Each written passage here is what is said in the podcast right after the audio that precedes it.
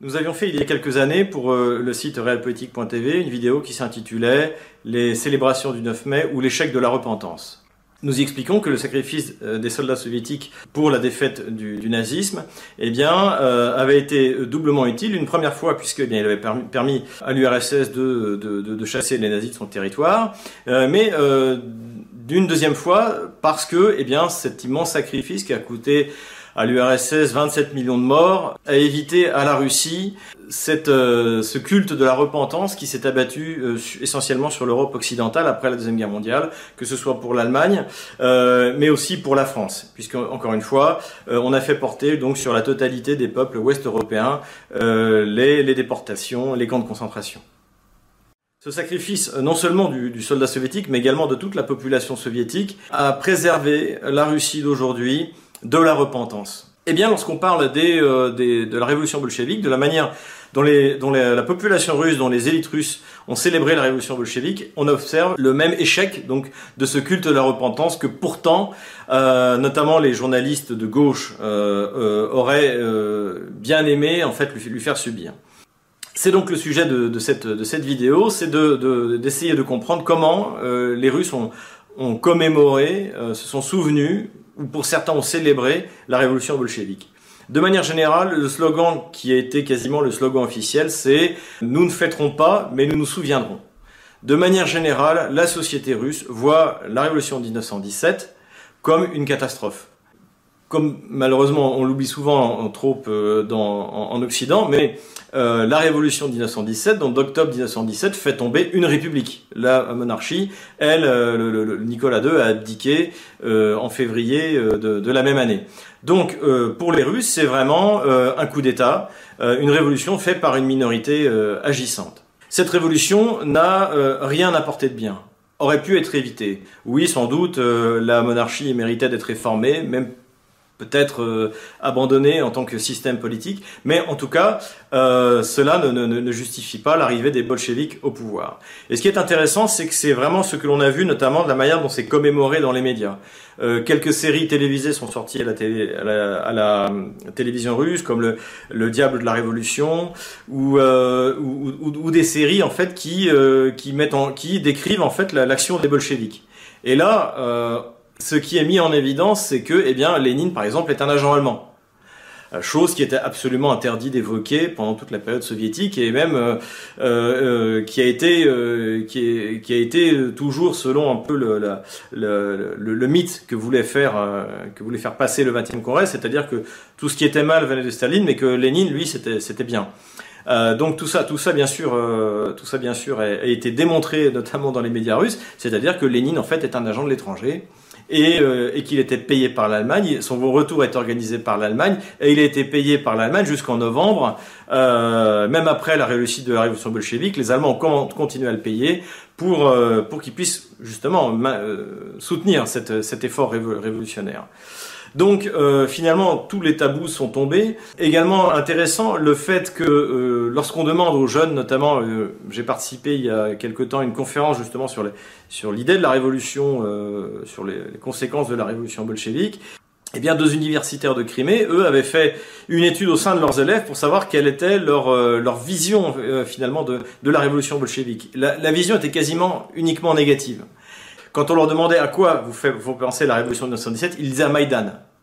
Donc aujourd'hui, pour les Russes, euh, la, révolution 1900, la révolution de 1917, d'octobre 1917 des bolcheviks, eh bien, c'est la même chose que Maïdan, c'est-à-dire c'est une, euh, poussée anarchique, euh, révolutionnaire, criminelle et, sanglante.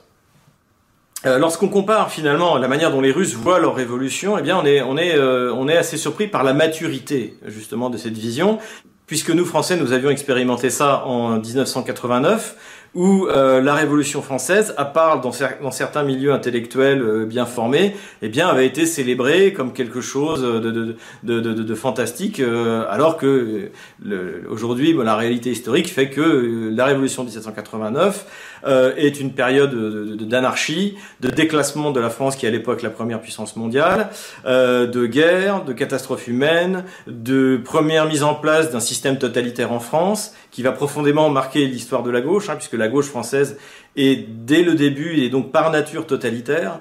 Euh, donc finalement, la, Révolution française était une catastrophe, même si, encore une fois, on peut considérer euh, comme, euh, comme Chateaubriand que, que la Révolution française n'a pas fait tomber la monarchie, mais qu'elle en a dispersé les ruines.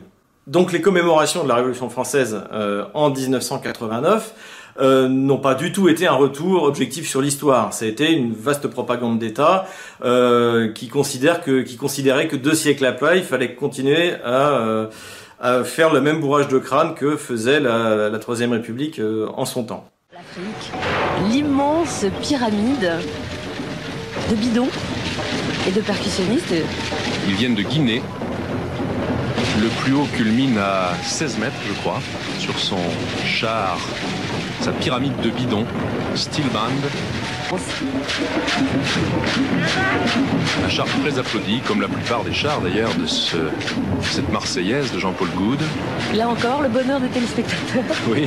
le bonheur des spectateurs, du moins. Le bonheur des deux. Toutes ces scènes. Voici donc les breakdance euh, derrière, à l'arrière des tribunes. Donc, et là, ce sont des Américains d'origine chinoise qui dansent en ombre chinoise. Et il fallait y voir ce que sont devenus la France et le monde depuis deux siècles de révolution. Et c'est peut-être également une invitation euh, aux autres pays, sans vouloir donner de leçons, bien sûr, mais une invitation euh, à nous suivre sur le chemin de la liberté, à nous suivre et à rester vigilants, parce que c'est un chemin parsemé d'embûches. Qu'il reste encore tant à faire en direction de la liberté et de la fraternité dans le monde. Et c'est vrai que euh, la Révolution a marqué une, une, grande étape, elle a marqué un changement, euh, une coupure sans jeu de mots, et d'ailleurs le président Mitterrand euh, le rappelait lui-même dans son discours du 14 juillet. Ça aussi, ce spectacle, c'est une coupure. Vous ne croyez pas, Gérard? Absolument. C'est la première fois que l'on célèbre la Révolution française de cette façon. le village mondial, donc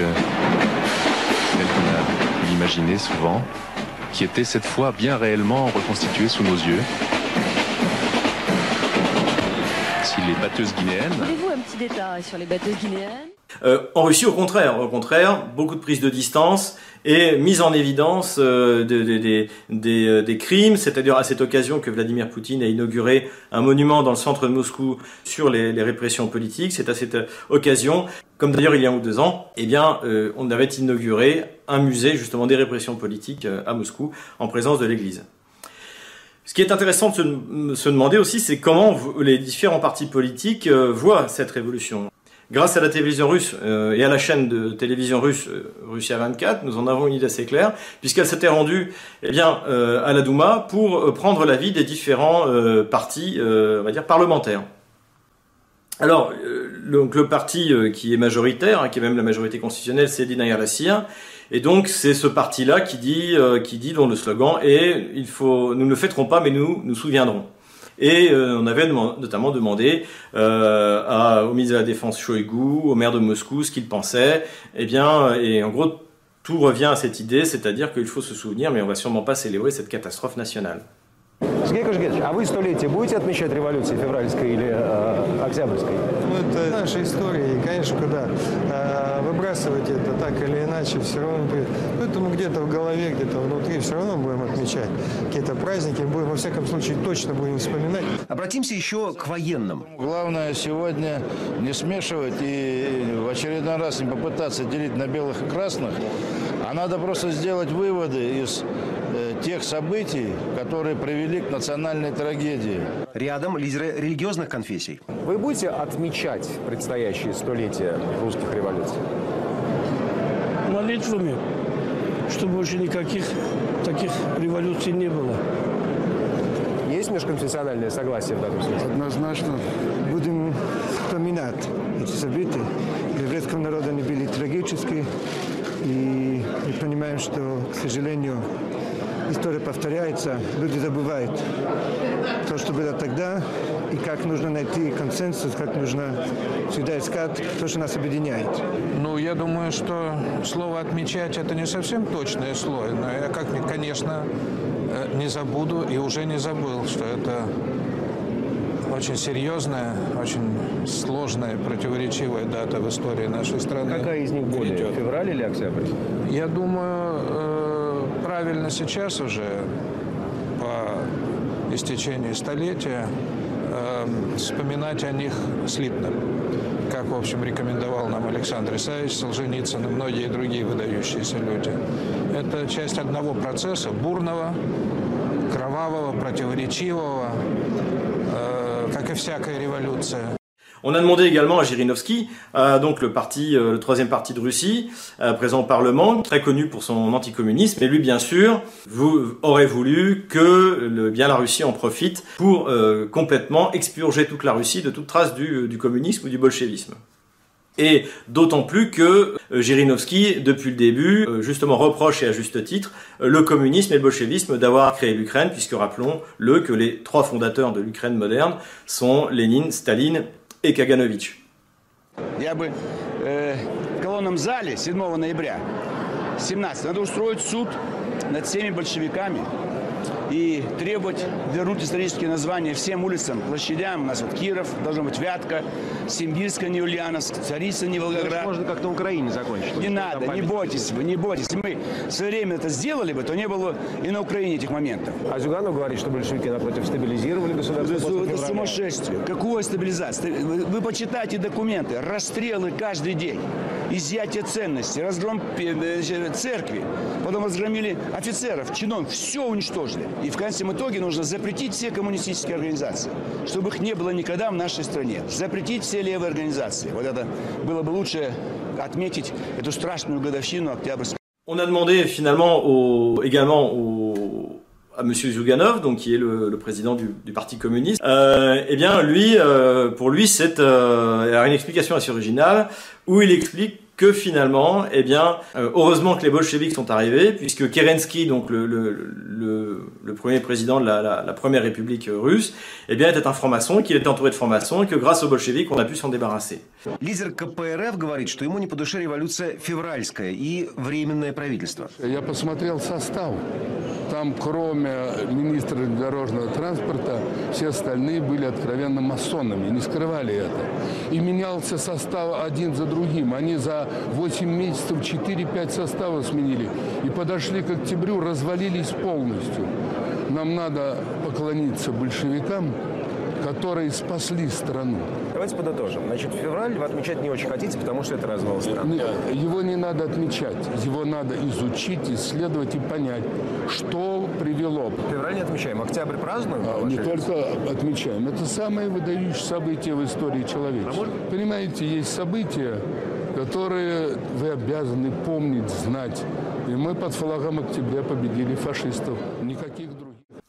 Э, on a demandé également au, euh, parti Russie Juste. Et, euh, euh, donc c'est Mironov lui a dit qu'il célébrerait, mais bon, Russie Juste ne représente pas grand-chose, hein. il fait partie de la, deuxième internationale comme le Parti socialiste français. Et lui a dit qu'il célébrerait la, révolution. 2017 года, по прошествии 100 лет, должен быть запрет на левые организации. Ну, левые. у, нас, у нас Владимир Владимирович любит э, запрещать и не пущать. Э, слава богу, его никто не слушает. А что касается столетия, я уверен, что э, если мы говорим о феврале, это была трагедия, а если мы говорим об октябре, все-таки это была великая октябрьская революция. Sur les partis non représentés au Parlement, euh, les libéraux, en fait, ce qu'on appelle souvent euh, à- à mauvais escient euh, les libéraux, eh bien, la, situation est particulière puisqu'ils sont censés représenter la modernité, donc ils ne peuvent pas célébrer euh, la révolution bolchevique. Euh, et euh, mais en fait, ils espèrent, ils espéreraient euh, bénéficier euh, du côté de rappeler qu'il peut y avoir un soulèvement populaire euh, en Russie, euh, voilà, et donc euh, euh, ils reprennent finalement le, mantra, euh, le mantra de, de- de- des journalistes de gauche, notamment français, qui est de dire que euh, la Russie ne célèbre pas euh, la révolution bolchevique euh, parce que ça donnerait une idée de soulèvement euh, au peuple russe. Donc c'est bien sûr une idée complètement débile. Euh, les Russes ne sont absolument pas sur le point de se, soulever. Et encore une fois, il faut rappeler que les Russes se, euh, se sont soulevés en 1917 après plus de trois ans d'une guerre épouvantable. Voilà, euh, où, où, où leur armée était était était saignée à blanc. Et ce qui avait entraîné une, catastrophe euh, une catastrophe humanitaire, une catastrophe économique, et surtout la, la, nécessité de mobiliser les troupes avait ramené énormément de, d'habitants en fait à, Saint-Pétersbourg, dans les centres en fait vitaux de, de, de la Russie, ce qui n'a pas été le cas jusque-là. Donc il est évident que comparer, euh, comparer euh, la situation de 1917 avec celle de 2017 est tout à fait grotesque, et c'est un exercice d'ailleurs dans lequel, euh, par exemple, le blogueur Alexei Navalny s'est essayé, et où il s'est une fois de plus ridiculisé devant la, faiblesse de, son argumentation. Donc en conclusion, on peut dire que, eh bien, oui, la Russie euh, n'a pas célébré euh, la révolution, elle l'a commémorée, elle s'en est souvenue, euh, avec beaucoup de, beaucoup de maturité et une volonté surtout de réconciliation nationale. Euh, il ne s'agit plus de faire croire que euh, les révolutionnaires étaient euh, très méchants ou très gentils contre les monarchistes qui étaient très méchants ou très gentils. Et finalement, le but, hein, qui est un peu vraiment le but qui a été toujours au centre de la politique de Vladimir Poutine, c'est la réconciliation nationale. Et c'est là où on voit justement la déception donc des journalistes français. donc j'allais dire journaliste de gauche, mais c'est quasiment euh, le cas de tous ceux qui sont, quel que soit le journal, qui sont attachés, euh, attachés de presse à, Moscou. Euh, c'est finalement de, de, de, de, regretter que la Russie ne batte pas sa coulpe, ne s'humilie pas comme la France a pu s'humilier après la deuxième guerre mondiale, en disant que c'était de sa faute et qu'en gros, euh, fallait qu'elle demande pardon à tout le monde. Donc, euh, donc ça, c'est la grande déception, euh, à tel point que euh, le, les journalistes français, les journaux français, ont complètement raté ce qui s'est réellement passé dans, dans, le travail historique qui a eu lieu en Russie sur justement cette, cette commémoration de la Révolution qui est exemplaire. Les Russes ont été capables de faire 100 ans après leur révolution, ce que nous, Français, avons été incapables de faire 200 ans après la nôtre, il y a maintenant une vingtaine d'années.